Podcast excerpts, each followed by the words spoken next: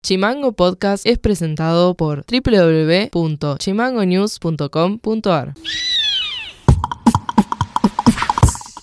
Bienvenidos y bienvenidas una vez más al resumen informativo, en este caso el día 2 de diciembre de 2022 y estas son las tres más.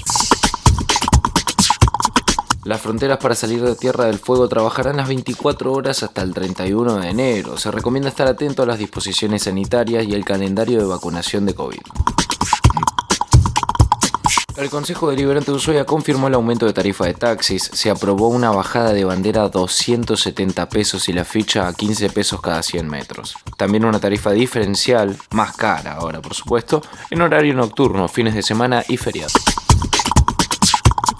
Incendio forestal en la Reserva Provincial Corazón de la Isla, en Tolwyn. El fuego se detectó en inmediaciones del río Claro y el refugio fueguino. Se encuentra prohibido prender fuego en la provincia e incluso en lugares habilitados. Noti Audio.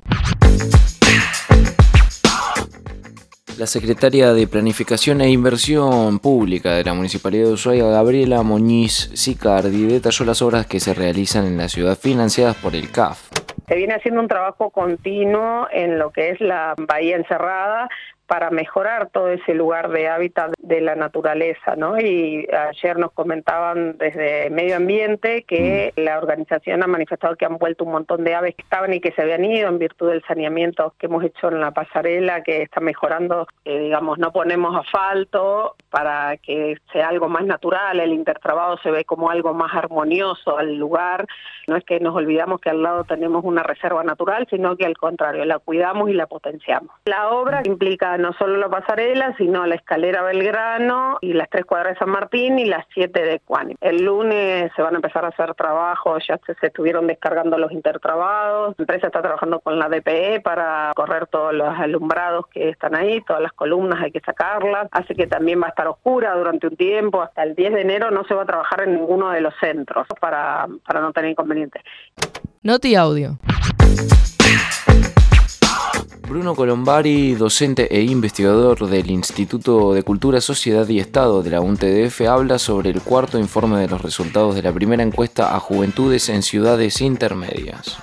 Este es el cuarto reporte de investigación que presentamos y en el que describimos las actividades cotidianas a las que los jóvenes dedican su tiempo libre, esparcimiento, el ocio, pero eh, teniendo en cuenta el acceso y disponibilidad de recursos tecnológicos de Internet, ¿no? que tratamos de hacer un cruce entre uso del tiempo libre, por un lado, pero también cómo esas tecnologías se utilizan para otro tipo de actividades que no tienen que ver con, el uso del tiempo libre, sino con actividades este, educativas. en primer lugar, analizamos el acceso y disponibilidad de los dispositivos electrónicos, como hace esperar, el smartphone es el dispositivo de mayor uso exclusivo al que las y los jóvenes. El 90% dispone de uno para su uso personal y como decía también la pandemia promovió el uso de este tipo de dispositivos para estudiar. En segundo lugar aparecen los, Smart TV, sí, que es digamos, un dispositivo también altamente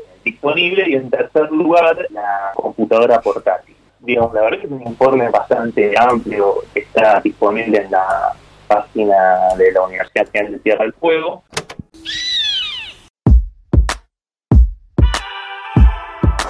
Para más contenidos, seguimos en Instagram, Twitter y Facebook como chimango.news. Señoras y señores, eso ha sido todo por hoy. Nos estaremos encontrando en un próximo resumen informativo. No se olviden de seguirnos en Spotify como Chimango News y si se quieren comunicar con nosotros, nos tiran un WhatsApp que nosotros les respondemos muy plácidamente. Les mando un saludo y nos estamos encontrando. Chimango Podcast es conducido por Elian Sánchez. Producción periodística, Fede García y Juliachi. Producción general, Mica Orue y Ale Valencia. a pro.